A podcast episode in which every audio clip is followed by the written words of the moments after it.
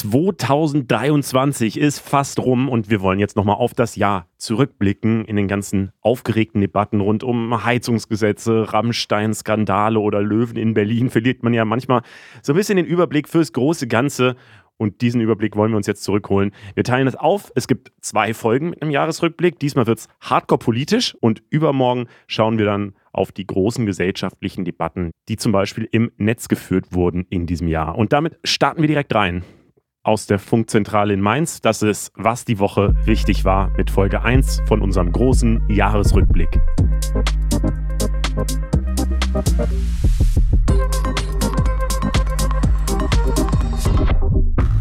Hi, ich bin Leo Braun. Und ich bin Berit Ström. In der Woche zwischen den Jahren schauen wir zurück aufs Jahr 2023 und die allergrößten Schlagzeilen. Das hier ist jetzt Folge 1 von 2 und es geht erstmal um Politik. Zusammen mit Viktoria Reichelt und Jan Schippmann von unserem Politikformat Die da oben gucken wir erstmal auf Deutschland und die großen innenpolitischen Entscheidungen. Und dann geht es weiter mit Mr. Wissen to go Mirko Trotschmann. Und mit ihm schauen wir dann nochmal ins Ausland und wagen natürlich auch einen kleinen Blick in die Glaskugel und fragen unsere Gäste, wie es denn 2024 so weitergehen könnte. Folge 2 erscheint dann am 29. Dezember mit den Themenbereichen Gesellschaft, Social Media, Filme und Serien. Wir starten als allererstes rein mit der Innenpolitik und wir können hier jetzt natürlich nicht auf alles eingehen, was dieses Jahr passiert ist, aber wir versuchen auf die großen Linien des Jahres zu schauen und gucken, was 2023 passiert ist und wo das 2024 vielleicht hinführen könnte. Und dafür sprechen wir jetzt mit Jan Schippmann und Viktoria Reichelt von unserem Politikformat Die da oben. Hi. Moin. Hallo. Guten Tag. Ganz kurz zur Transparenz. Wir zeichnen das Gespräch hier schon Mitte Dezember auf. Das Wort des Jahres 2023 steht aber trotzdem schon fest. Und zwar ist das Krisenmodus. Was sagt ihr dazu? Ja, ich würde sagen, wir sind alle im Krisenmodus. Seit gefühlt fünf Jahren. So irgendwie. Also von daher ist das äh, schon fast eine, eine äh, sehr, sehr bekannte ähm, Formulierung. Ja, ich fand es auch fast ein bisschen langweilig eigentlich.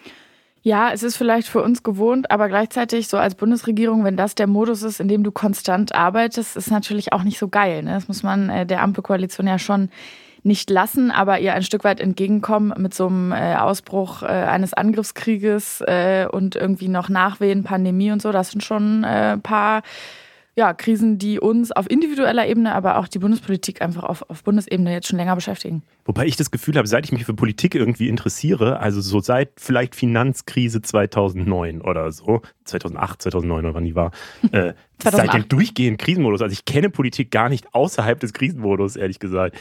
Ich glaube, äh, was gerade äh, vielleicht noch ein bisschen anders ist, ist, dass es so viele Krisen sind, die so sehr geopolitisch global sind und irgendwie alle betreffen. Oder äh, zumindest ist das so ein bisschen gefühlsmäßig so. Aber vielleicht ist das auch einfach das Erwachsenwerden, dass ich das 2008 noch nicht so hatte. da war ich aber, da war ich zwölf. Damals sah es auch noch ja, so aus, als wären die Krisen so. irgendwann mal vorbei. Aber irgendwie ist es ja mittlerweile einfach nur noch mehr Krisen parallel. Aber bevor wir jetzt mal, wir schalten mal den Krisenmodus aus und gucken auf die positiven Dinge. Wir gehen mal konstruktiv in ein Politikgespräch rein. Das hat man auch nicht so oft. Deswegen äh, lass mal gucken, was, was ist denn dieses Jahr eigentlich passiert politisch, was gut war? Also was waren so Errungenschaften, die die Ampel vielleicht durchgebracht hat in diesem Jahr? Wir haben aber die da oben auch eine Halbzeitbilanz gemacht. Äh, irgendwann so im Herbst äh, dieses Jahres und haben mal geguckt, äh, was die Ampel alles umgesetzt hat von den vielen Sachen, die sie sich in den Koalitionsvertrag geschrieben hat. Und ehrlich gesagt, äh, und das unterlegen ja auch die Zahlen, ich glaube, der Bertelsmann Stiftung, äh, ist die Ampel mit ihren eigentlichen politischen Vorhaben äh, ganz gut durchgekommen. Es sind mehr als zwei Drittel oder circa zwei Drittel der geplanten Projekte entweder angeschoben oder schon umgesetzt. Und das ist eigentlich, würde ich jetzt mal sagen, auf der fachlichen Ebene gar nicht so schlecht. Und jetzt muss ich aber leider wieder in den Krisenmodus schalten, weil ich glaube, gerade ist das Vertrauen in die Ampelkoalition so schlecht wie noch nie auf einem Tiefpunkt. Und das hat ähm, wie auch schon letztes Jahr, ich habe das Gefühl, da äh, habe ich was ähnliches gesagt, ähm, vor allem mit der äh, Kommunikation nach außen zu tun, also mit den diversen Ampelstreits, die sich immer wieder viel mehr als die, die fachlichen Errungenschaften so durch die Presse ziehen. Also FDP und Grüne zerhacken sich wieder, da muss Olaf Scholz irgendwie dazwischen gehen, aber so richtig genug sagt er irgendwie auch nicht. Wo ist der Mann eigentlich?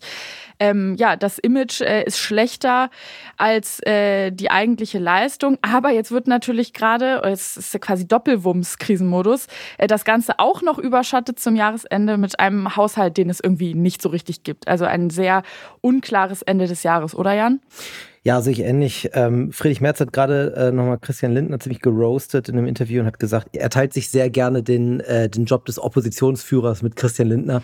Ähm, das müsse Herr, Herr, Lindner nur selber wissen, ob das die richtige Rolle für ihn ist. Und äh, das äh, hat ordentlich geburnt, äh, würde ich sagen, weil das trifft schon irgendwie ganz gut. Gleichzeitig muss ich halt sagen, ich finde gerade die Kommunikationsleistung oder die Nicht-Kommunikation von Olaf Scholz äh, dramatisch. Und wenn er dann was sagt, dann ist das irgendwie alles nicht so wirklich äh, die bestellte Führung, die er damals immer angekündigt hat. Ähm, und gleichzeitig muss ich Viktoria zustimmen, es sind viele Projekte, die die Ampel sich auch als, als ja, Flagship-Projekt auf, äh, auf die Fahne geschrieben hat, umgesetzt worden oder werden jetzt umgesetzt. Ähm, ich meine, das Selbstbestimmungsgesetz beispielsweise ist ja eins, das sehr, sehr viel diskutiert worden ist. Die Kindergrundsicherung ist auf den Weg gebracht worden, wobei es dann natürlich auch in der Umsetzung ähm, in puncto Bürokratie, die da äh, mit einhergeht, noch einige Kritik gibt. Ähm, es sind auch solche Sachen auf den Weg gebracht worden, die man eigentlich so gar nicht mitbekommt. Zum Beispiel irgendwie ein Wohnungsprogramm für junge Leute, Förderprogramm Junges Wohnen, ähm, wo äh, Geld reingebuttert werden soll. Ähm, das sind alles so Sachen. Und äh, im kommenden Jahr dann wird auch äh, unser Freund, äh, ich mache das in, in geistigen Anführungsstrichen, Bubatz äh, legal. Das muss man natürlich auch nochmal sagen. Aber auch später, als sie angekündigt haben. Okay, das, das, das, sind schon mal ein paar konkrete Sachen. Ich glaube, auch dieses Jahr ist ja überhaupt das Bürgergeld erstmal eingeführt worden. Das, äh, wie Apo Red es jetzt genannt hat, das Burgi-Geld. Ich liebe diesen Namen einfach. Ich wollte ihn kurz noch mal droppen. Äh, Gibt es denn sonst noch Sachen, die vielleicht für junge Leute besonders relevant waren? Du hast jetzt schon ein paar genannt. Also womit wir uns äh, auch in einem Video beschäftigt haben, ist äh, die Ausbildungsgarantie, die eingeführt wurde. Die sagt ja, die ist im Juli 2023 beschlossen worden, ähm, dass junge Menschen künftig einen Rechtsanspruch auf eine außerbetriebliche Ausbildung haben sollen, wenn sie auf dem freien Arbeitsmarkt quasi keine Ausbildung finden. Das klingt jetzt erstmal gut. Ähm, da gibt's aber auch reichlich Kritik dran. Ne? Eigentlich lebt eine Ausbildung natürlich von der Praxiserfahrung. Wie viel bringt dann wirklich eine Ausbildung, die wieder in der Schule stattfindet, ohne die Praxiserfahrung? Erfahrung. Aber das ist jetzt was, wo ich mich noch dran erinnere, was natürlich jungen Menschen ähm, zugutekommt.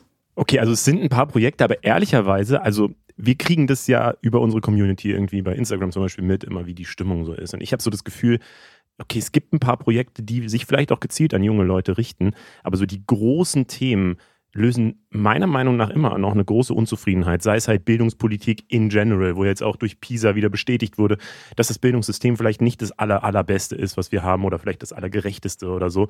Ähm, das äh, sind so Sachen wie Therapieplätze, ähm, die äh, nach wie vor immer noch Krisen sind. Ob das jetzt ein super junges Thema ist, weiß ich nicht, aber zumindest kommt es da ja auch vor. Ähm, das sind also generell so dieses Gefühl, von der Politik nicht gesehen zu werden. Und ich habe jetzt auch in der letzten Zeit nicht das Gefühl gehabt, dass die Ampelregierung jetzt besonders junge Leute adressiert, auch wenn es da immer mal wieder so kleine Sachen gibt. Ich glaube, in, in, der letzten Zeit haben wir auch über dieses Deutschland-Ticket geredet, das für Studis äh, vergünstigt wird.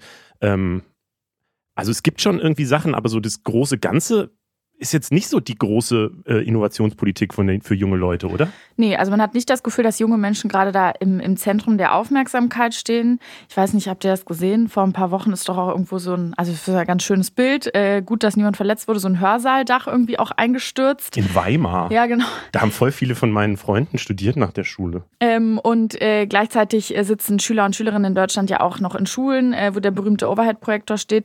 Ähm, tatsächlich hatte die Ampelkoalition sich dazu auch einen sogenannten sogenannten Digitalpakt 2.0 in den Koalitionsvertrag geschrieben. Ähm, die FDP hatte nämlich bei dem bestehenden Digitalpakt, den es ja schon gibt, immer wieder kritisiert, dass die Mittel daraus nicht so gut abfließen. Also äh, der Weg quasi von diesem Digitalpakt hinzu, ein Schüler hat dann auf einmal ein iPad in der Hand, äh, der klappt nicht so richtig gut. Ähm, tatsächlich ähm, gibt es zu diesem Digitalpakt 2.0, und das wäre für mich so eine Maßnahme, wo es wirklich mal darum geht, was bei den Schülern und Schülerinnen ankommt, äh, wie die Schulen digitaler werden, da ist äh, meines Wissens nach auch noch nichts zu passiert.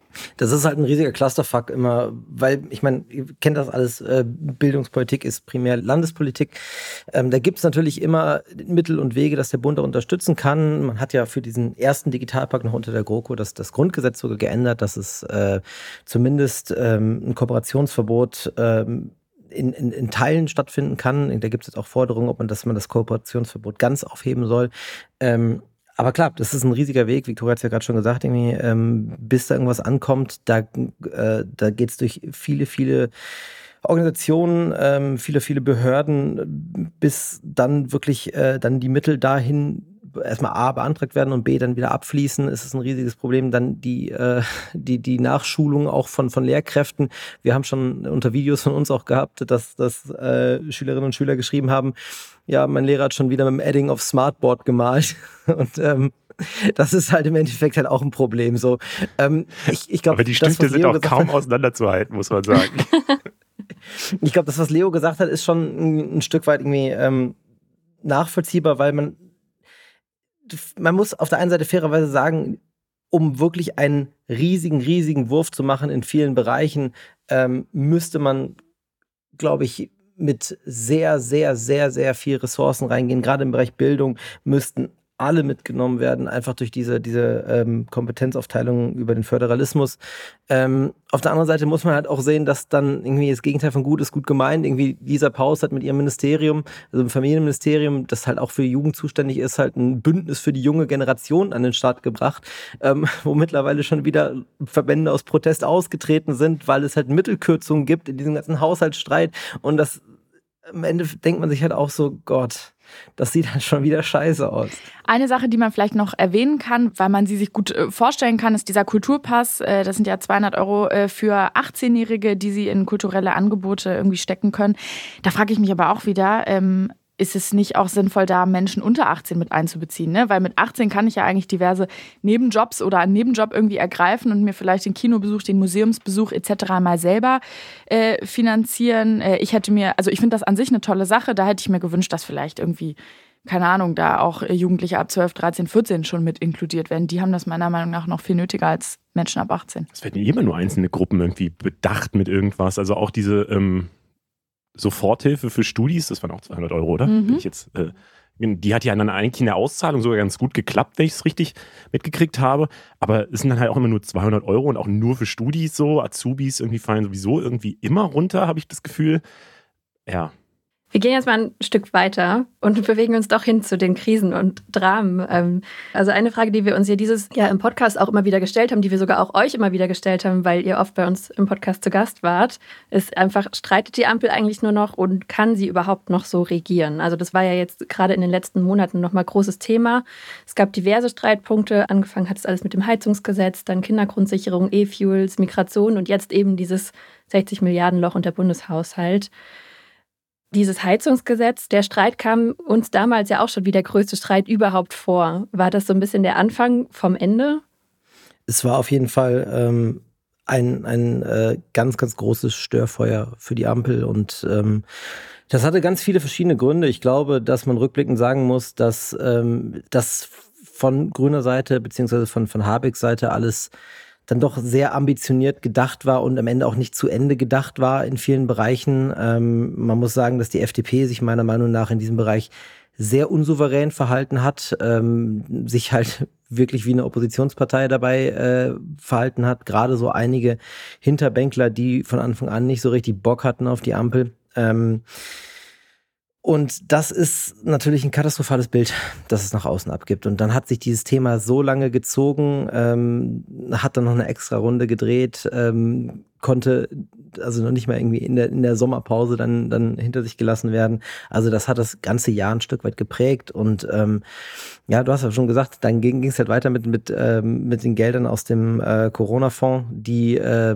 nicht umgewidmet werden durften, wie geplant. Und wenn du dann am Ende dann einfach auch äh, ein so massives Haushaltsloch hat, hast, dass das eigentlich alle Bereiche betrifft, das sind ja nicht nur Klimaprojekte, das ist halt quasi Geld für die komplette Transformation dieser Wirtschaft, dann ähm, wirst du ein Stück weit auch handlungsunfähig und dann gibt's halt natürlich immer mehr Streitpunkte, weil dann zusammengekürzt werden muss, schon mehr als vorher. Es gab ja schon vorher quasi einen Sparkurs. So, also deswegen, das ist ähm, ungünstig, wenn man das nett ausdrücken möchte. Würdet ihr auch sagen, dass diese Streits sich gegenseitig beeinflussen, also dass die nicht einzeln für sich stehen, sondern vielleicht auch so ein bisschen so aufeinander aufbauen? Ähm, ja, ich glaube, was ich da noch hinzufügen würde, ähm, diese Streits, über die wir jetzt gerade sprechen. Also es gibt ja zum einen Streits auf inhaltlicher Ebene, wo man einfach damit umgehen muss, dass die Ampelkoalition alle total unterschiedliche Parteien sind. Ne? Also man hat eine grüne Partei, man hat eine liberale Partei und dann hat man die SPD, die irgendwie versucht so äh, zu vermitteln und dabei vielleicht auch nicht immer ganz sozialdemokratisch dann ist.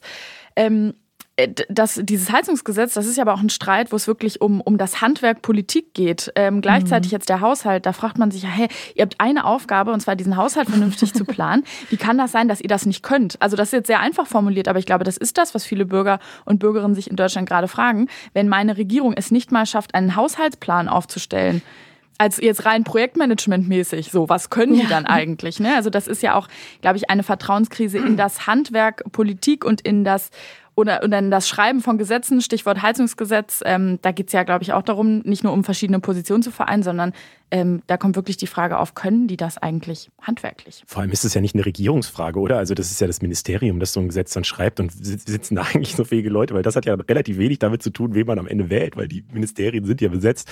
Aber trotzdem ist, glaube ich, gerade der Haushalt auch so eine Prioritätensetzungsfrage. So, also alle wollen halt ihre Projekte durchbringen.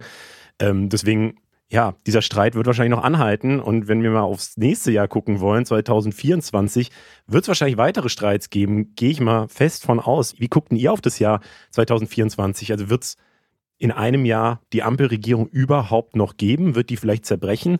Oder ähm, wo könnten sich vielleicht noch Streits anbahnen? Also ich wette jetzt hier mit dir mit um 100 Euro, dass die äh, Ampel noch geben wird, und zwar bis zur Bundestagswahl 2025. Das hat den einfachen Grund, dass ähm, keiner der Ampelpartner irgendwie Interesse daran hätte, dass diese Koalition zerbricht, ähm, weil das für jeden Einzelnen ähm, Konsequenzen hätte, und zwar Konsequenzen in einem Wahljahr 2024, wo erst die Europawahl ansteht und dann drei wichtige Ostwahlen, äh, wo die Ampelparteien so oder so nur noch schon jetzt eine, nur noch eine untergeordnete Rolle spielen und dann steht halt die Bundestagswahl an. Das heißt, äh, Zerbrechen wird da nichts, so, weil das, das können sich die Parteien gar nicht leisten. Die SPD ist katastrophal abgestürzt, die FDP muss, müsste dann um einen Wiedereinzug in den Bundestag bangen. Die einzigen, die relativ stabil stehen, sind die Grünen. Die würden dann wahrscheinlich auch einiges an, an zumindest einzelne Prozentpunkte verlieren, beziehungsweise ähm, das würde zumindest äh, was die Glaubwürdigkeit angeht, Folgen haben. Von daher, da hat keiner ein Interesse dran, ähm, dass da irgendwas vorzeitig zerbricht. Und gleichzeitig äh, ist ja jetzt noch weniger Geld da. Das heißt, diese Streits, wo dann mehr auch so die ideologischen, äh, politischen Strömungen durchkommen, äh, die werden ja noch härter geführt werden, weil die Ampelkoalition noch stärker priorisieren muss, was man jetzt äh, mit diesem Geld macht. Also die Situation spitzt sich in diesen Streits, äh, in denen es um, um so Parteigrundsätze, um politische Grundsätze geht, sicher noch zu. Das ist wie so ein Trailer. 2024, yeah. der Streit spitzt sich zu. Mal Roland gucken, was Emmerich. Jan Schippmann wettet 100 Euro. ich wette nichts.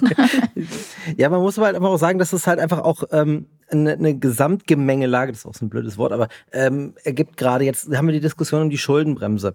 Ähm, dieses Urteil des Bundesverfassungsgerichtes, dass die Umwidmung der Corona-Gelder äh, unrechtmäßig ist, das hat noch, noch weitreichendere Folgen, als wir jetzt bislang auch sehen. Das wird auch die Länder betreffen, die auch alle, also nicht alle, aber schon einige, ebenfalls ähnliche Praxen eingegangen sind, die halt auch mit solchen Sachen geplant haben, die auch Finanzprobleme kriegen wollen. Dann kam natürlich aus, aus Berlin dann vom regierenden Bürgermeister ähm, Kai Wegner, dass man die Schuldenbremse ja eigentlich reformieren müsste, weil der natürlich jetzt gerade auch merkt, oh, ich habe da einiges versprochen in meinem Wahlkampf, dass ich so nicht durchkriege. So, das heißt, da guckt dann jeder auch auf irgendwie erstmal ähm, auf seine eigenen Finger so irgendwie und das wird dann auch ein Stück weit jetzt ein, ein Ziehen werden in verschiedene Richtungen, auch ähm, ja, wenn man sich anschaut, irgendwie Friedrich Merz versucht ja jetzt gerade das alles ziemlich einzufangen, aber da haben sich ja schon einige Landeschefs gemeldet, die äh, jetzt gerade sich schon für eine Reform der Schuldenbremse ausgesprochen haben.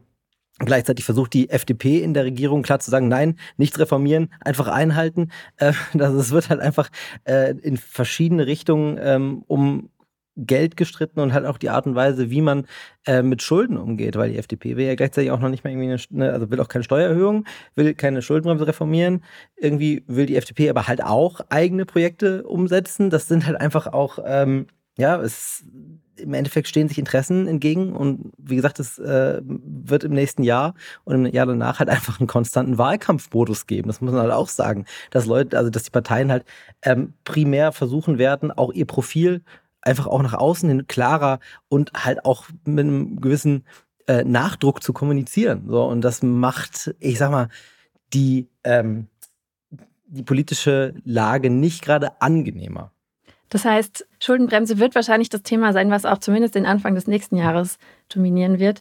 Äh, wir bleiben aber Blick in die Zukunft. Victoria, du hast es nämlich in der letzten Jahresrückblicksfolge schon angekündigt und war, damit warst du auch nicht die Einzige. Jetzt ist es ernst. Sarah Wagenknecht will jetzt im Januar ihre eigene Partei gründen und ihr Programm ist grob gesagt weniger Klimaschutz, mehr Schutz traditioneller Industrie und keine Waffenlieferung mehr an die Ukraine. Äh, wir wissen noch nicht, wie sie heißt, die Partei, aber wie sehr wird sie die politische Landschaft durcheinander bringen?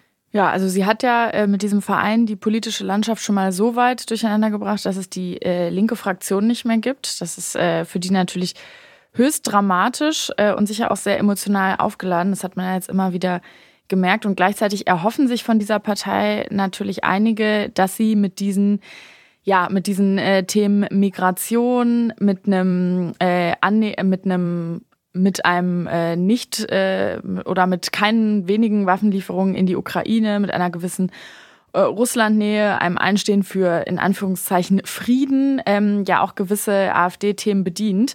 Also da gibt es sicher ein Potenzial der AfD ein paar Stimmen zu nehmen, weil Sarah Wagenknecht ja auch einfach eine wahnsinnig charismatische Person ist. Die ist den meisten Deutschen bekannt und äh, sie funktioniert einfach auch wahnsinnig gut auf Social äh, Media. Das ist ja ganz interessant, dass zum Beispiel auf TikTok die Fanseiten von Alice Weidel auch ab und zu was von Sarah Wagenknecht posten und umgekehrt. Ähm, und gleichzeitig hat Sarah Wagenknecht, glaube ich, auch das Potenzial, eine ganz bestimmte Gruppe zu mobilisieren. Und das ist die Gruppe der Nichtwähler und Wählerinnen. Aber die mobilisiert man äh, in der Regel eigentlich nur einmal. Also das ist kein Potenzial, was sich äh, jetzt endlos erschöpft. Aber ähm, das wird gerade mit Blick auf die Landtagswahlen im Osten Deutschlands äh, sicher interessant. Aber man muss halt auch sagen, dass das Wagenknecht jetzt vor einer sehr schwierigen Aufgabe steht. Also ich meine, klar, sie ist, sie ist mega bekannt. Sie äh, zieht äh, einige Leute an. Gleichzeitig haben wir jetzt in, äh, wenn die Partei dann wirklich planmäßig Ende Januar gegründet wird, gibt's, ist es weniger als ein halbes Jahr bis zur Europawahl und ähm, so ein Gesicht von, von Wagenknecht ähm, ähm, trägt halt nicht ewig. Äh, Leute wollen erstmal wissen, wofür sie steht. Es muss halt irgendwie ein kohärentes Europawahlprogramm geben. Sie muss dann halt auch ähm, lieber heute als morgen ähm, Landesverbände aufstellen in den ganzen Bundesländern. Äh, das wird besonders für den Osten total wichtig. Da hat sie tatsächlich auch in der Pressekonferenz zur Gründung des Vereins schon noch sehr vorsichtig gesagt, wir streben das an, ob es klappen wird. Bis dahin, das war halt eben noch nicht so sicher.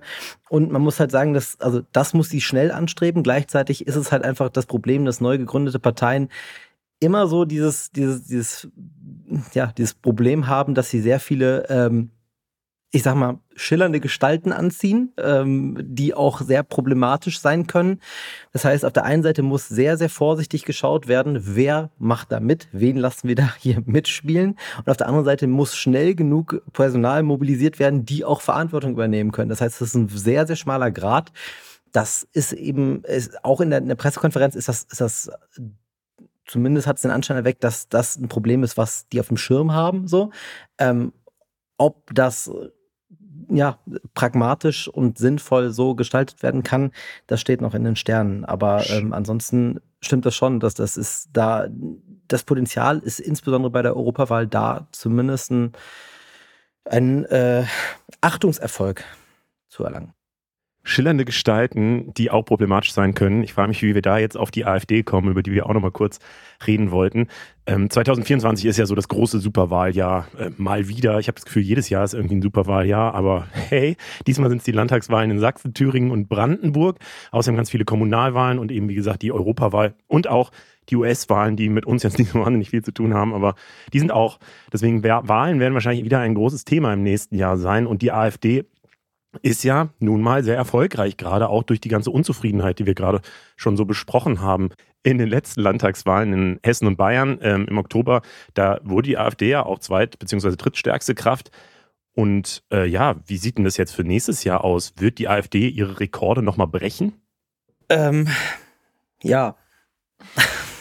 Tschüss. Also ich glaube, also, ich meine, ich meine, also wenn man auf den Osten schaut, da äh, gerade in, äh, also gerade nicht nur im Osten, aber gerade im Osten steht die AfD, äh, wenn ich es gerade richtig im Kopf überschlage, bei allen Bundesländern in den Umfragen bei über 30 Prozent. Mhm, so um das die 32 also, sind es gerade. Das ist wild, so. Also es ist wirklich krass. So. Es ist, sie ist in allen neuen, neuen Bundesländern, das ist immer so ein dummes Wort, aber ähm, stärkste Kraft, wenn ich es richtig im Kopf gerade überschlage. So. Ähm, und dass ich, mir fehlt die Fantasie, dass sich an der realpolitischen Situation in diesem Land äh, so sehr was ändert, bis Ende nächsten Jahres, beziehungsweise bis September nächsten Jahres, wenn die Ostwahlen stattfinden, dass da ähm, was äh, sich großartig was an dieser Gemengelage ändern wird. So. Und ähm, bei der Europawahl wird die sicherlich auch ein, ein ja, wenn man gerade auf die Umfragen schaut, ein relativ ähm, ja, ges gesamtdeutschen europäischen Erfolg erzielen. Ähm, aber gerade im Osten wird das, ähm, könnte, könnte das sehr, sehr krass werden. Und ich glaube, dass wir mit 2024 ein Jahr vor uns haben, das, ähm, wo es darum geht, dass man einfach auch ja, einfach Dinge verteidigen muss, die ähm, wir als sehr selbstverständlich erachtet haben. Viele demokratische Errungenschaften in unserem Land, wo die AfD beziehungsweise einige Akteure, einige auch relativ machtvolle Akteure schon die eine oder andere Bemerkung zugemacht haben, ähm, dass sie ähm, gerne Veränderungen in diesem Land sehen würden. Hey, sag mal konkret, mach mal nicht so, irgendwelche Akteure wollen irgendwas verändern.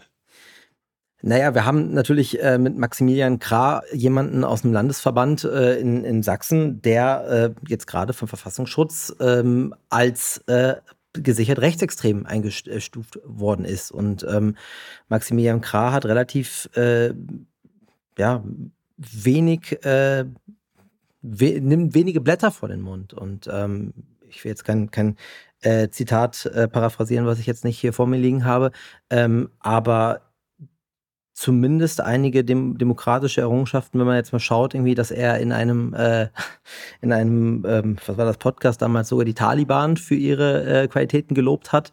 Ähm, ja, da kann man sehen, wie weit man so demokratische Strukturen wertschätzt. So. Ja, und ich finde es auch ähm, irgendwie erschütternd, also jetzt einfach als Bürgerin dieses Landes, dass so Demokratie, äh, so wie ich mit Demokratie aufgewachsen bin, dass das so schnell, glaube ich, auch in Gefahr geraten kann und dass so viele Menschen, ähm, die die AfD potenziell wählen würden bei diesen Landtagswahlen, auch ein Stück weit vielleicht bereit sind, das aufzugeben, weil sich das große Versprechen der Demokratie, nämlich Wohlstand, für sie nicht mehr einzulösen scheint oder für sie nicht mehr wahr wird. Ähm, und ich habe, weiß ich nicht, als ich angefangen habe, mich zu politisieren, keine Ahnung, mit 15, 16, ähm, habe ich nicht gedacht, dass ich diesen Zeitpunkt, an dem wir jetzt stehen, ähm, wo wir sowas auch diskutieren, ähm, erleben werde.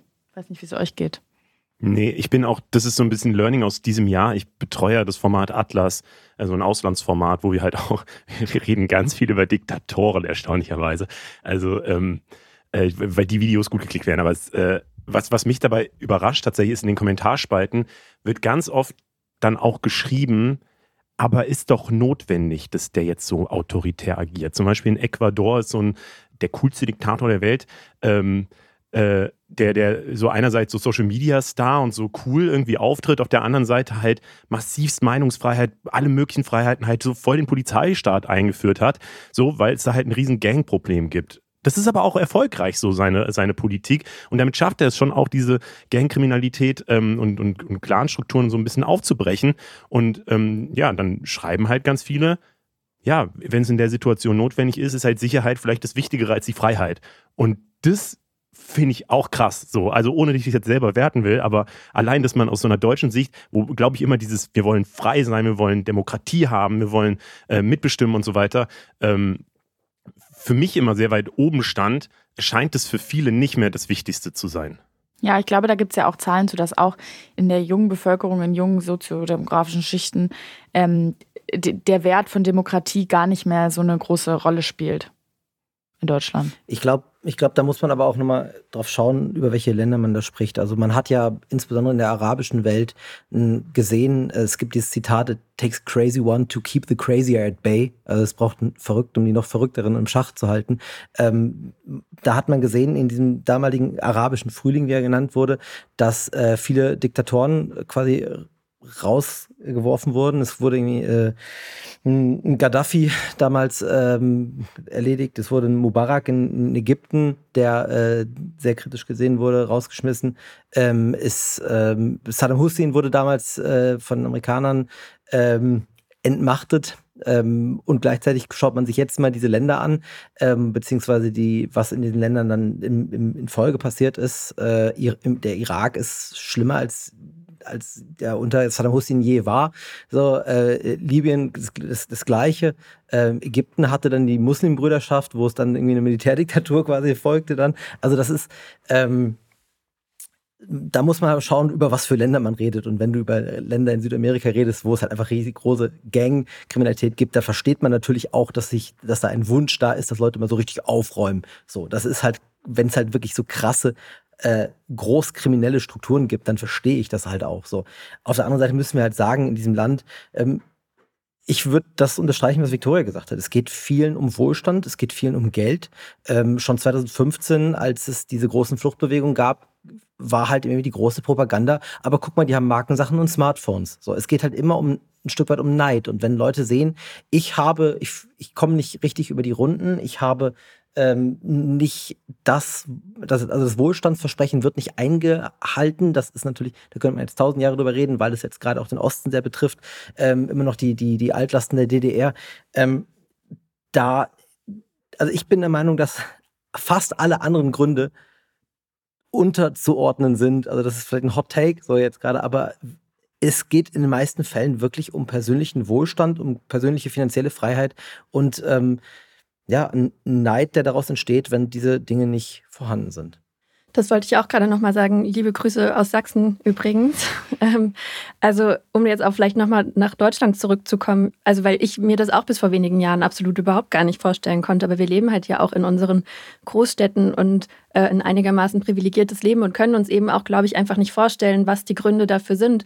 Also, weil das ja zum Teil wirklich auch einfach existenzbedrohende Fragen sind, die man sich da so stellen muss. Und wir alle nicht auf dem sächsischen Dorf leben und uns nicht vorstellen können, wie es da halt einfach ist und wie wenig Alternativen es da auch gibt. Und ähm, ja. Das sind ja wieder super Aussichten für 2024. Habt ihr noch eine Sache, die positiv ist? Ganz kurz. Buberts legal äh, und Blink 182 spielen wieder in der Originalbesetzung. Ich freue mich auf Troy Sivan.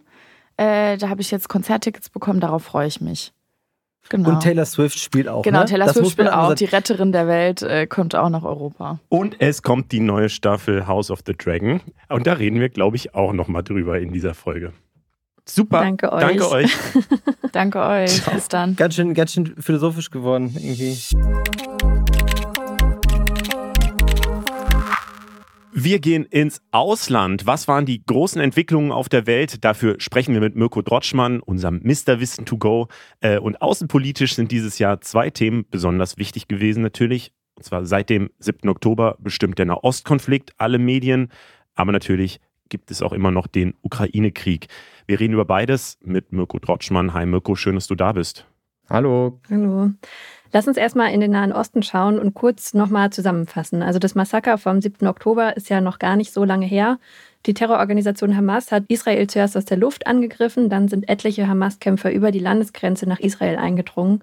Und laut den israelischen Behörden wurden etwa 1200 Menschen umgebracht, davon 260 Leute auch auf einem Techno-Festival und außerdem wurden 240 Menschen als Geiseln in den Gazastreifen verschleppt. Seitdem bombardiert Israel massiv den Gazastreifen und geht auch am Boden gegen die Hamas vor.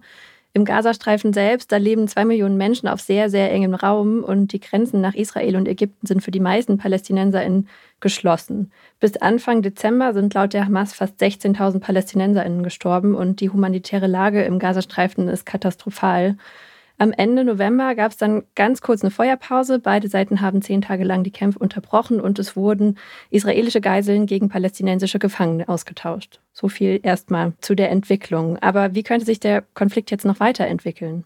Ja, ich denke, wenn ich da jetzt eine klare Antwort drauf geben könnte, dann würde ich überall auf der Welt in den Talkshows als der Nahostexperte sitzen. Ja, das kann man leider absolut nicht absehen momentan. Es ist eine sehr verfahrene Situation und es ist zu befürchten, dass es noch eine ganze Weile weitergeht. Die israelische Armee ist inzwischen ja tief im Gazastreifen jetzt auch im Süden inzwischen schon aktiv. Es wurden viele Hamas-Terroristen festgenommen, aber das Ziel, die Hamas komplett auszulöschen, das die israelische Armee hat, das kann so schnell nicht erreicht werden. Denn die Hamas, die kämpft nicht nur am Boden, sondern auch unterm Boden, ganz wörtlich genommen, in einem riesigen Tunnelsystem, extrem verzweigt, in dem nur sie sich auskennt und kann von dort immer wieder Überraschungsangriffe starten.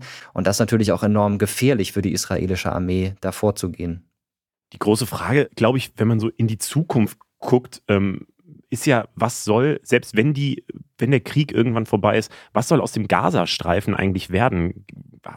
Was gibt es denn da für Szenarien?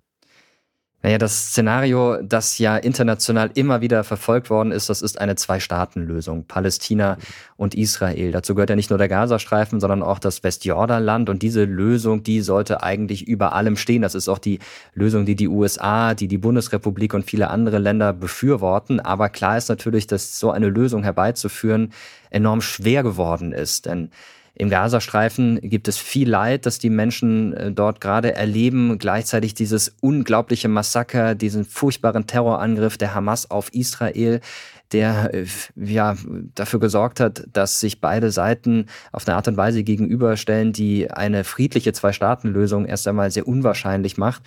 Ähm, deshalb ist zunächst mal die, die Lösung, die auf den Tisch müsste, ein, eine, ein, ein dauerhafter Waffenstillstand, ein dauerhafter Frieden, der aber für Israel nur dann möglich ist, wenn die Hamas, die Terrororganisation Hamas, vollständig beseitigt ist. Das ist ganz klar.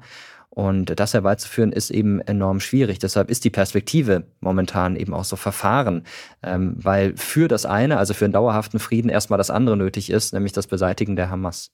Wobei da ja auch so die Frage im Raum steht, was bedeutet das überhaupt, die Hamas beseitigen? Also ich, ich habe noch äh, Macron im Ohr, den französischen Präsidenten, der eben sagt, ähm, wenn man da jeden Einzelnen umbringen wollen würde, so, also erstmal erkennt man die ja gar nicht als Kämpfer und das würde ja ewig lange dauern. Ich glaube, er hat zehn Jahre gesagt, aber ich glaube, das war auch mehr so eine rhetorische Figur. Ähm, wir haben mit Florence Gaub gesprochen. Die ist ja selber Militärexpertin und Zukunftsforscherin. Ähm, das ganze Interview könnt ihr in der Folge vom 1. Dezember nachhören. Sie meinte, und das fand ich ganz interessant, dass der Krieg jetzt natürlich schrecklich ist, aber vielleicht auch Anstoß dafür sein könnte, dass es langfristig wirklich mal nachhaltigen Frieden in der Region geben könnte. Hältst du das für eine realistische Einschätzung? Ja, ich bin grundsätzlich auch ein optimistischer Mensch und ich hoffe, dass es so ist, denn was soll denn jetzt noch kommen? Also wir haben schon die äußerste Eskalation. Schlimmer kann es eigentlich nicht werden, wobei die Realität zeigt, schlimmer geht's dann doch irgendwie immer. Aber ich glaube, dass viele Menschen jetzt einfach sehen, es hat überhaupt keinen Sinn, wenn man nur kämpft und sich tötet und, und, und da diese, diese enormen Konflikte sind, man braucht eine friedliche Lösung. Und oft ist vor einem dauerhaften Frieden erst einmal eine unglaubliche Eskalation passiert in der Geschichte. Und mhm. klar, äh, das ist schon eine Ansicht, äh, die ich durchaus teile und äh, die natürlich mit vielen Hoffnungen verbunden ist, insbesondere auch ähm, für die Zivilisten, die ja immer die Leidtragenden sind, sowohl in Israel nicht nur wegen der Menschen, die getötet worden sind durch die Hamas, sondern auch wegen der vielen Geiseln. Das darf man ja nicht vergessen. Die Hamas hat immer noch extrem viele Menschen in ihrer Gewalt. Und auf der anderen Seite, auch das sollte man immer wieder betonen, die tausenden Menschen im Gazastreifen, die schon ums Leben gekommen sind, die umgebracht worden sind durch ähm, verschiedene Kampfhandlungen, auch äh, durch eigenes Feuer der Hamas, muss man natürlich sagen. Ähm, Frauen, Kinder insbesondere und, und Menschen, die auf der Flucht sind, aber nicht wissen, wohin. Das ist eine große humanitäre Krise und, und da ist eigentlich nur zu hoffen, dass man jetzt einsieht, so kann es nicht weitergehen. Ich habe mir nochmal die Folge von letztem Jahr angehört, ähm, als wir mit dir gesprochen haben. Und da ist mir was aufgefallen, weil wir haben letztes Jahr natürlich vor allem über den ähm, Ukraine-Krieg gesprochen und das Thema Völkerrecht auch gestreift, an das Putin sich ja offensichtlich nicht gehalten hat. Und bisher ist das eben auch ohne Konsequenzen geblieben. Und du hast damals schon den Begriff zahnlos für das Völkerrecht verwendet. Und auch mhm. jetzt ist dieses Völkerrecht ja wieder ein ziemlich großes Thema gewesen. Also die Hamas hält sich natürlich ohnehin nicht daran, aber auch Israel steht ja stark in der Kritik, was jetzt zum Beispiel die Verhältnismäßigkeit ihrer Verteidigung angeht. Und das alles scheint irgendwie ganz schön viel Interpretationssache zu sein. Ich habe mich jetzt so ein bisschen gefragt, was bedeutet dieses Völkerrecht überhaupt noch? Brauchen wir ein neues? Brauchen wir was anderes? Ja, ich denke mal, wenn wir was Neues haben, dann wird es so weitergehen wie bisher, dass es dann zwar auf dem Papier steht, aber in der Realität ist es dann doch schwierig, dass das eingehalten wird. Ich glaube, wir brauchen einfach ja, eine, eine allgemeine Erkenntnis, dass es schon Sinn ergibt, dass Dinge festgelegt worden sind und dass man sich daran hält. Und, und dass man immer wieder sieht, wozu es eben führt, wenn man sich nicht daran hält. Und wir brauchen da auch den Schulterschluss äh, der Länder, den Schulterschluss im Sicherheitsrat der Vereinten Nationen. Und dafür wiederum brauchen wir eine Reform des Sicherheitsrats der Vereinten Nationen. Denn es kann nicht sein, dass eine der großen Mächte, die da sitzen, mit einem Veto alles komplett auf Eis legen können. Äh, und das gehört für mich dazu. Also wir brauchen kein neues Völkerrecht, sondern wir brauchen eine Reform der UN, eine Reform des Sicherheitsrats. Mehr über die Hintergründe vom Nahostkonflikt und auch zum Gazakrieg ähm, hört ihr natürlich hier jede Woche in unseren Folgen, aber vor allem auch in unserer Sonderfolge, wo wir die ganzen Hintergründe nochmal versucht haben aufzuarbeiten in zwei Stunden Podcast-Folgen und auch natürlich in den Videos von Mr. Wissen to Go. Ähm, hört da gerne rein. Was durch den Fokus auf den Nahostkonflikt aber in den letzten Wochen aus meinem Gefühl heraus ein bisschen vergessen wird, ist, äh, dass in der Ukraine natürlich auch weiterhin ein Krieg herrscht. Die ukrainische Armee kämpft seit fast zwei Jahren gegen Russland. Millionen UkrainerInnen sind in anderen europäischen Ländern auf der Flucht, auch in Deutschland. Tausende sind tot und vor allem im Osten sind ganze Dörfer zerstört. Dieses Jahr sollte für die Ukraine ein Wendepunkt sein. Im Sommer hat die ukrainische Armee eine Gegenoffensive gestartet. So richtig weit voran sind sie aus meiner Sicht aber nicht gekommen. Es wirkt jetzt aktuell eher wie so ein Stellungskrieg, wo sich relativ wenig bewegt. Ähm, Mirko, wie guckst du aktuell auf den Krieg in der Ukraine? Ja, wie du schon gesagt hast, es ist so ein bisschen untergegangen, jetzt äh, nachdem der Fokus auf dem Nahen Osten liegt. Aber klar ist natürlich, da wird weiter gekämpft und äh, Stellungskrieg trifft es ganz gut. Das ist ja, auch wenn historische Vergleiche immer schwierig sind, ein Stück weit wie im Ersten Weltkrieg, dieser dieser furchtbare Abnutzungskampf, äh, bei dem äh, die Seiten jeweils in ihren Schützengräben lagen, aber keine großen Geländegewinne erzielt werden konnten. Einfach sinnloses Töten, sinnlose Materialschlacht, das erleben wir ein Stück weit auch in der Ukraine. Weder Russland kommt großartig vorwärts, noch schafft es die ukrainische Armee, Russland zurückzudrängen. Wenn, dann sind es immer nur kleinere Gewinne, die erzielt werden. Zum Teil geht es dann auch wieder in die andere Richtung. Und das ist eine sehr verfahrene Situation, ähm, aus der man da auch nur schwer rauskommen kann. Und wir haben jetzt den aktuellen Fall, äh, dass dass es in den USA zum ersten Mal die Debatte und ähm, ja auch durchaus die, das realistische Szenario gibt, dass die Hilfen für die Ukraine aus den USA eingestellt werden könnten. Und das würde natürlich äh, den Krieg in der Ukraine massiv verändern. Äh, ganz klar, wenn die Ukraine nichts mehr aus den USA bekommt, dann ist sie, und das nicht nur auf längere Sicht, sondern ziemlich schnell kampfunfähig. Das habe ich mich eh so mit dem Blick auf das nächste Jahr gefragt. Wird das nicht richtig kritisch für die Ukraine. Ähm, wie du sagst, so die USA diskutieren jetzt im Wahlkampf natürlich total darum, wenn Trump tatsächlich Präsident werden könnte, ähm, hat er ja auch schon gesagt, er will dann nicht mehr so viel Geld in die Ukraine reinstecken ähm, und sieht das eigentlich nicht so ein. Gleichzeitig geht Deutschland zum Beispiel das Geld aus. So, ähm, also ja, wie, wie ist denn die Situation für die Ukraine oder gibt es überhaupt noch genug Support so von internationaler Seite? Die Unterstützung ist schon da, vor allem ähm, eine Unterstützung ähm, mit Worten, dass also die Politikerinnen und Politiker des Westens, der Europäischen Union, der USA immer wieder sagen, ja, natürlich halten wir zur Ukraine. Es gibt Besuche vor Ort oder Zelensky, der dann in den entsprechenden Ländern ähm, vorbeischaut und dann gibt es Gespräche. Ähm, aber man merkt schon, dass immer häufiger die Frage gestellt wird, wie lange sollen wir das eigentlich noch mitbezahlen, wenn bei uns auch das Geld knapp wird. Und das ist genau das, was in den USA gerade diskutiert wird. Die Republikaner im Senat blockieren jetzt gerade weitere Hilfen für die Ukraine, verknüpfen das mit anderen Bedingungen, die sie da erfüllt haben wollen. Ich denke mal, dass man sich da irgendwann schon noch einigen wird, aber da merkt man schon, es wird immer schwieriger. Und ja, wie du gesagt hast, spätestens wenn Donald Trump Präsident werden sollte, das ist ja längst nicht ausgemacht, dann könnte es tatsächlich schwierig werden und dann wäre die Europäische Union wahrscheinlich noch mehr gefragt. Und das weiß man in der Ukraine auch und das hat man im Hinterkopf und ich glaube, dass es auch eine Rolle spielt mit Blick darauf, wie könnte dann ein möglicher Frieden aussehen. Ist die Ukraine dann vielleicht doch bereit zu sagen, okay, wir beenden das zeitnah und geben etwas von unserem Gebiet ab? Bevor wir eine große Niederlage erleiden. Wobei natürlich, ganz klar, jede Gebietsabtretung der Ukraine eine absolute Niederlage ist für das Land und ein, ein großer Gewinn für Russland und zeigen würde, Russland muss einfach nur irgendwo einfallen und schon bekommen sie, was sie wollen. Das wäre natürlich ein fatales Zeichen. Auf der anderen Seite hat man den Eindruck, dass gerade Russland jetzt immer mehr Support kriegt, zum Beispiel von Nordkorea. Ist das so? Ja, ich denke mal, da ist auch in der Vergangenheit schon ein bisschen was gelaufen. Ich muss mal aber dazu sagen, dass Nordkorea auch nicht die Riesenmacht ist, die da unglaublich viel Unterstützung leisten kann.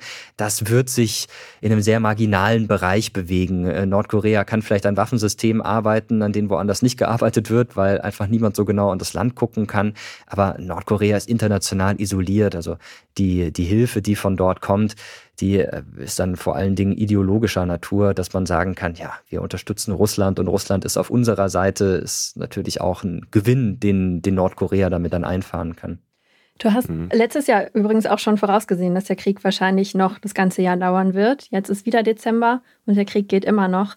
Denkst du, ähm, ich muss dir die gleiche Frage im Jahresrückblick 2024 auch nochmal stellen? Ich äh, hoffe nicht, aber ich, ich fürchte, dass wir äh, im Jahresrückblick 2024 trotzdem über die Ukraine sprechen werden, im besten Fall mit Blick auf eine dauerhafte Friedenslösung, mit der die Ukraine auch gut leben kann diese Kämpfe, die wir da jetzt gerade erleben, die können natürlich noch eine ganze Weile weitergehen, theoretisch, wenn beide Seiten immer wieder da was reinstecken und wenn der Westen das weiter mitfinanziert für die Ukraine. Ähm, Russland hat auch ähm, entsprechende Möglichkeiten.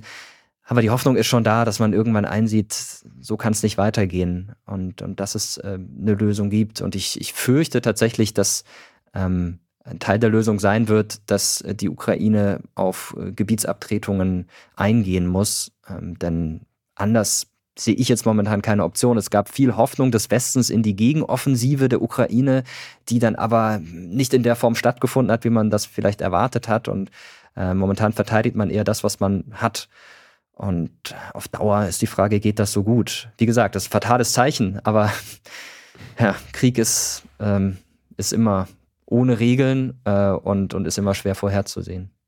Ich fände es auf jeden Fall gut, wenn, wenn wir 2024 endlich mal wieder verkünden könnten, dass ein Krieg geendet hat und nicht immer wieder neue dazugekommen sind. Ähm, lass mal nochmal generell auf ein paar andere Auslandsthemen gucken, in, in kurz. Ähm, und zwar einmal auf die USA. Wir haben es eben gerade schon grob gestreift. Das äh, ja, läuft ja gerade auf den Wahlkampf zwischen Joe Biden und Donald Trump hin. Und ähm, ja, wir erinnern uns alle an vor vier Jahren knapp, äh, wo derselbe Wahlkampf schon mal gelaufen ist. Ich finde es krass, weil Trump ja dieses Jahr allein schon die Schlagzeilen immer wieder ähm, dominiert hat mit seinen ganzen Gerichtsverfahren eigentlich. Und jetzt äh, sieht es eben so aus, als würde es nächstes Jahr ähm, wieder eben diesen Wahlkampf geben und man wieder sehr viel von Donald Trump hören. Hältst du es denn für realistisch, dass er Präsident werden könnte oder wie wahrscheinlich ist das? Ich halte das schon für realistisch, ja. Ähm, gerade wenn man sich die Zahlen anschaut, da steht er nicht schlecht da. Natürlich ist es noch davon abhängig, wie diese Verfahren laufen, aber die könnten auch durch seine Anwälte ordentlich in die Länge gezogen werden, so dass eine mögliche Verurteilung eventuell dann erst in eine Amtszeit fallen könnte. Je nachdem, worauf es rausläuft, könnte es ja bedeuten, dass er kein öffentliches Amt mehr bekleiden darf. Aber wie gesagt, wenn er bis dahin schon Präsident ist, dann kann er bis dahin auch schon einiges gemacht haben. Insofern bin ich mir nicht so sicher, ähm, ob Joe Biden tatsächlich wiedergewählt wird, zumal tatsächlich viele US-Amerikanerinnen und Amerikaner sagen, na ja, also ich bin jetzt kein großer Fan von ihm, aber ich bin ein noch geringerer Fan von Donald Trump, dann wähle ich halt das kleinere Übel. Äh, aber das zwingt einen jetzt nicht unbedingt zur Wahlurne. Wäre da ein anderer Kandidat, dann würde das unter Umständen ganz anders aussehen. Äh, vielleicht eine junge, charismatische Kandidatin, die die Demokraten da ins Rennen schicken könnten.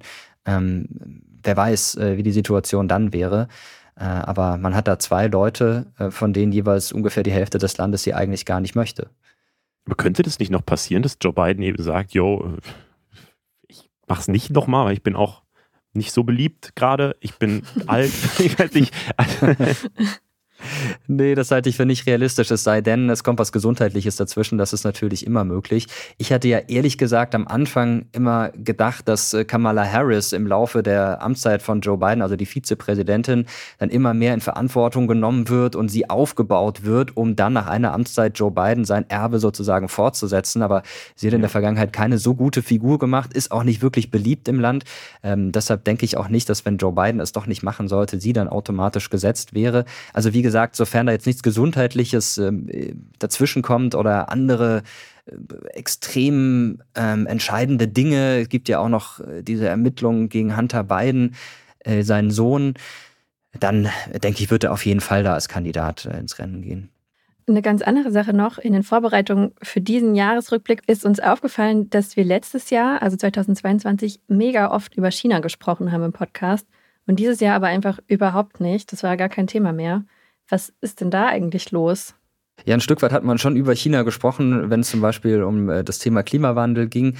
Aber äh, tatsächlich ist China so ein bisschen in den Hintergrund gerückt, äh, weil China auch in einer schwierigen Position ist, zum Beispiel beim russischen Angriffskrieg gegen die Ukraine. Natürlich steht China eher auf der Seite Russlands, aber aber China ist auch immer wieder ein Verfechter des Prinzips, dass sich äh, die einen Länder nicht bei den anderen Ländern einmischen müssen. Vielleicht ist man deshalb auch eher ein bisschen in den Hintergrund getreten, wobei das nur das ist, was man offiziell mitbekommt. Ähm, das klingt jetzt total verschwörungsmythisch, was ich sage, aber ich glaube, dass China gerade im Bereich der hybriden Kriegsführung extrem aktiv ist. Wenn wir uns anschauen, was bei TikTok passiert, dann bin ich mir ziemlich sicher, dass die chinesische Regierung da eine Rolle spielt. Wenn du dich bei TikTok einloggst, ohne vorher diese Plattform genutzt zu haben, bekommst du extrem viel polarisierende Inhalte angezeigt. Und da kann ich mir schon vorstellen, dass da ein gewisser Manipulationsmechanismus im Hintergrund eine Rolle spielt. Es gibt extrem viele Falschmeldungen, einfach Dinge, die unser demokratisches Zusammenleben ähm, in Frage stellen, die die Menschen verunsichern sollen. Ähnliches hat man in der Vergangenheit schon auch durch russische Trollfabriken äh, festgestellt. Und ich glaube, dass TikTok eine enorm wichtige Waffe in der Hand Chinas ist und dass die auch ausgespielt wurde in diesem Jahr. Wobei ich auch schon äh, die Überlegung hatte, also ähm, China wurde ja jetzt jahrelang so als die große Bedrohung und äh, äh, so dargestellt. Und ich habe schon das Gefühl, dass dieses Jahr mehr über die Probleme von China selbst gesprochen wurde oder ich zumindest mehr davon mitgekriegt habe. Stichwort Jugendarbeitslosigkeit, Demografieproblem, die Wirtschaft läuft nicht mehr so richtig, Immobilienblase und so weiter. Also ähm, auch China hat ja selbst einfach sehr viele Probleme oder nehme ich das einfach jetzt dieses Jahr gesondert wahr? Ja, das ist schon so und das tritt natürlich immer mehr zutage, auch wenn äh, die Regierung in China versucht, äh, das unter der Decke zu halten. Aber da spielt sicher auch eine Rolle, dass man viel mit sich selbst beschäftigt ist. Es gibt ja auch immer noch den großen Plan von Xi Jinping, ähm, dass man äh, China zur wichtigsten Weltmacht aufbauen möchte und dass man erstmal alles andere dem unterordnet, dass man also erst auf sich selbst schaut und dann guckt, wie man international dasteht. Äh, das trägt sicherlich auch dazu bei, dass man nach außen nicht so laut auftritt und äh, dazu gehören natürlich auch die Probleme, auch der demografische Wandel, den China gerade erlebt. Äh, das spielt sicher eine Rolle, ja. Dann lass uns zum Ende nochmal auf unseren eigenen Kontinent gucken, auf Europa. Ähm, es gab ja lange diesen Trend, dass ähm, der Kontinent eher nach rechts gerückt ist. Ich glaube, da haben wir auch letztes Jahr schon drüber geredet. Dieses Jahr habe ich das Gefühl, ist es ein bisschen durchmischt. So auf der einen Seite gibt es eben Gerd Wilders in den Niederlanden, der da gewonnen hat und rechtspopulistische Politik eben macht, ähm, wobei da noch nicht klar ist, wer eben, ob er wirklich eine Regierung bilden kann oder wie das aussehen wird. Auf der anderen Seite gibt es aber eben auch Polen, ähm, wo die rechtspopulistische PiS-Regierung abgewählt wurde. Nächstes Jahr stehen Europawahlen an, deswegen ist dieser Blick auf Europa, glaube ich, nochmal ganz wichtig. Wo steuert denn Europa aus deiner Sicht gerade hin? Das ist wirklich schwierig zu sagen. Du hast äh, Beispiele wie Polen genannt, äh, wo wir eine andere Entwicklung erleben. Wir haben aber gleichzeitig Italien mit Giorgia Meloni, ähm, mhm. einer äh, postfaschistischen Politikerin. Wir haben Schweden, wo die Schwedendemokraten eine wichtige Rolle spielen, eine rechte Partei. Wir haben immer noch Ungarn. Ähm, Niederlande hast du genannt. Also ich würde jetzt nicht sagen, dass es da eine, einen großen Wandel gibt. Das ist sicherlich auch immer wieder länderabhängig. Äh, wir haben auch Deutschland, wenn wir ähm, nach Ostdeutschland gucken, wo ja im kommenden Jahr einige Wahlen stattfinden, wo es eigentlich nur die CDU und die AfD inzwischen noch gibt. Die anderen Parteien sind marginalisiert. Ähm, und das macht natürlich da auch Regierungsbildungen enorm schwierig. Das wird auch noch ein großes Thema im kommenden Jahr sein. Deshalb ist es jetzt gar nicht so einfach, eine Gesamtaussage für Europa äh, zu treffen. Eine Gesamtaussage könnte sein, dass unsere Demokratie und demokratische Werte immer mehr unter Beschuss stehen und immer mehr in Frage gestellt werden. Egal, ähm, von welcher Seite das jetzt kommt und äh, dass das eine Gefahr für Europa darstellt und dass hier insbesondere auch eine Reform notwendig ist ähm, in der Europäischen Union. Denn die Europäische Union wird von vielen Menschen als nicht ganz demokratisch angesehen. Ähm, und da gibt es sicherlich einige Punkte, an denen man unbedingt schrauben sollte. Und das sollte eigentlich das große Ziel sein, ähm, mehr Demokratie zu wagen, sozusagen auf europäischer Ebene, um unsere Demokratie wieder zu stärken. Und ich glaube, das ist so der große Trend und auch die große Gefahr, die im kommenden Jahr droht, dass eben unsere äh, westliche, freiheitliche Demokratie äh, sehr stark unter Beschuss ist und weiter unter Beschuss gerät. Mirko Trotschmann, vielen Dank. Gerne. Dankeschön. Das war die erste Hälfte von unserem Jahresrückblick. Die zweite kommt am Freitag. Schreibt uns gerne, wie ihr die Folge findet. Danke an alle, die zugehört haben. Mein Name ist Leo. Ich bin Berit. Wir sind Funk. Funk ist ein Angebot von ARD und ZDF. Und wir haben als Infotier heute den Igel. Das war nämlich das Tier des Jahres 2023. Ciao. Tschüss. Die Funk-Podcast-Empfehlung. Ich bin Henke, das ist Henkes Corner und ich bin der Meinung, dass die ehrlichsten Gespräche immer in Campingstühlen stattfinden. Meine Gäste kommen aus unterschiedlichsten Bereichen der Online-Welt und Popkultur. Also schaut und hört gerne rein jede Woche auf YouTube, in der Mediathek und überall, wo es Podcasts gibt. Freunde, herzlich willkommen zu einer neuen Folge aus der Henkes Corner. Ficken, ficken, ficken, ficken, ficken, ficken. Mit dabei meine werten Kompagnons, Freunde, langjährige Freunde. Bikini starken Hurensöhne. Ey, aber das sind geile Leute. Trimax, einen Papa Platte, einen Monte, einen unsympathischen. Oder, oder ein großes Beispiel, den ich in der letzten, äh, vorletzten Folge dabei hatte, ein Tanzverbot. Doppelpiece. Woran ich mich noch erinnere, ist dieses Sextoy, was du da immer so hattest. Boah, Silvana, ja, ja. Das ist Berlin. Wollte auf keinen Fall in Berlin bleiben. Nee, das will auch keiner, der ein bisschen bei Verstand ist. Von mir aus sagt doch, wir machen Marzahn platt. Ich bin natürlich safe dabei. Wählt mich zum Bürgermeister nächstes Jahr. Alter, du bist scheiße alt. Du bist ja 1900 geworden. Digga, du hast, du hast diese 19, da, Digga, das ist krass. Bruder, fast jeder von uns hat 19 davor. Für mich, jeder, der diese 19, das ist ein Ritter für mich. Vielen Dank an Funk für die Einladung.